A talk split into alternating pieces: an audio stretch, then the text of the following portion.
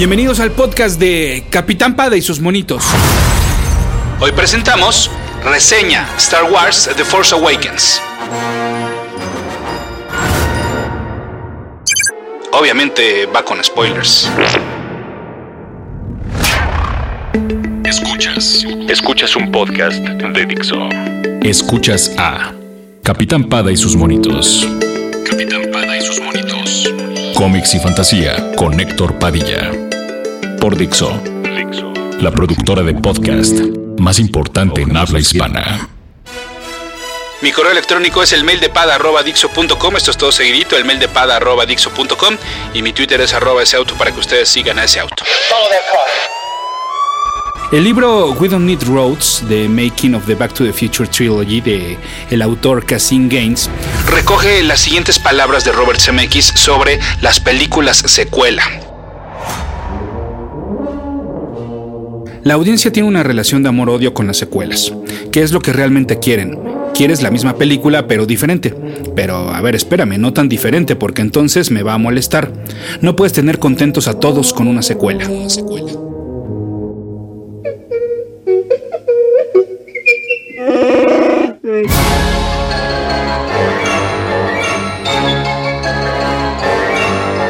Star Wars El despertar de la fuerza es más que una secuela.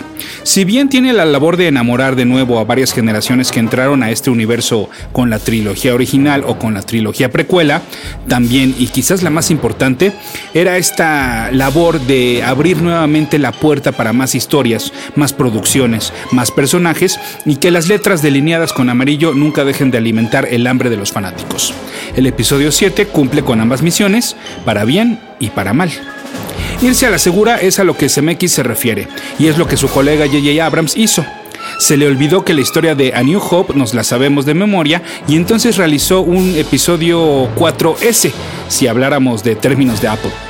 Tan es así que el más grande spoiler de la cinta es predecido varios minutos antes, pues la última vez que vimos que un grupo de héroes se separó dentro de las cámaras del arma gigante de los villanos, uno de ellos no regresó vivo. Para el 7, pues entonces solo era cuestión de saber si iba a ser Chewbacca o iba a ser Han Solo el que dejaría pues su asiento libre en el halcón milenario. En la misma publicación antes citada, ahora rescatemos las palabras del co-creador de Back to the Future, Bob Gay. Tuve una discusión con Tom Pollock, el jefe de estudio, sobre el marketing de la parte 2. Yo quería que la audiencia supiera que estaba comprando un boleto para la segunda entrega de 3. Pollock decía que la parte 2 ya era una sola pieza por sí misma, aunque sabía perfectamente que no lo era, y estaba muy equivocado. Recuerdo haberme decepcionado mucho con el final del Imperio contraataca. Han Solo en Carbonita me decepcionó. No tenía ni idea de que habría una tercera, ni antes ni después, y mucho menos sabía cuándo saldría. Perdí esa pelea con Pollock y perdimos confianza en la audiencia. ¿Esto les hizo recordar algo? Así es, si bien sabemos que ya se cocina un episodio 8 y 9, supongo que no soy el único que se sintió engañado por Abrams. Ahora todo tenía sentido. Cuando el director dijo que por algo no hemos mostrado la imagen de Luke Skywalker, es porque, bueno, pues si la mostraban solo le quedarían 5 segundos más de pietaje, pues exclusivo para las funciones cinematográficas. Y es que hay maneras de dejar en suspenso, hay modos de terminar una cinta aún sabiendo que falta mucho por contar. Hay estilos, como el que tuvo el episodio 5, y hay decepciones, como lo hace el episodio 7, acercándose más a cualquier final de las dos primeras entregas del Señor de los Anillos que al propio legado de la Guerra de las Galaxias.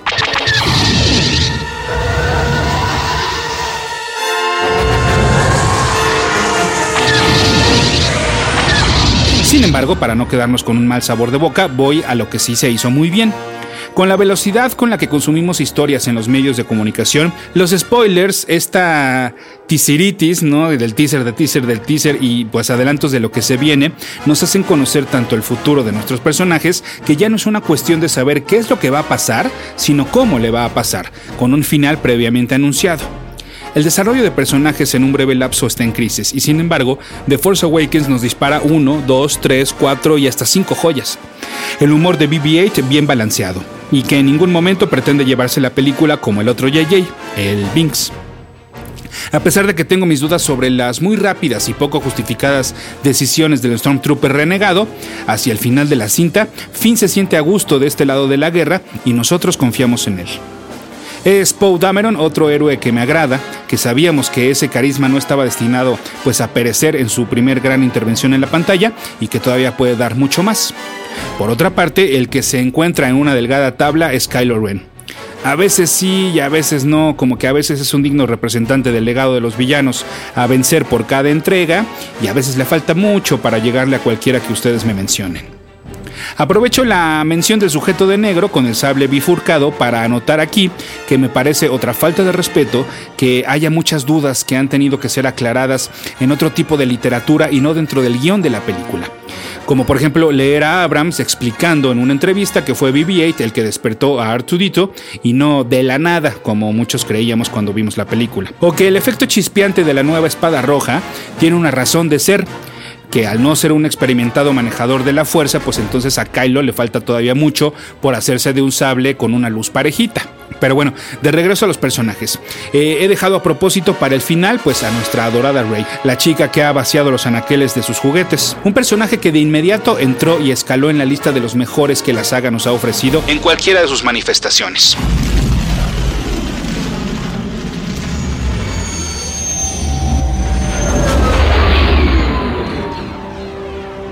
Rey viene a demostrar cómo debe ser que en pleno pues 2015-2016 que lo sexy no debe ser más el encorvarse para revisar el motor del automóvil, que tanto chicas como chicos queremos más como Rey en cualquier historia que se cuente a partir de este momento. Star Wars The Force Awakens tuvo una responsabilidad muy grande sobre sus hombros, una responsabilidad de demostrar que el desembolso de 4.050 millones de dólares habían valido la pena. Y por eso es que esta película se va a la segura. Eso sí, es una producción impecable que irónicamente en temas visuales y de efectos especiales va a envejecer más lento que lo que ya hizo la segunda trilogía. Y sí, sí queremos saber más sobre los nuevos y sobre los viejos personajes, pero espero que a partir de ahora se realice pues eh, con base en la construcción y la aportación propia y única.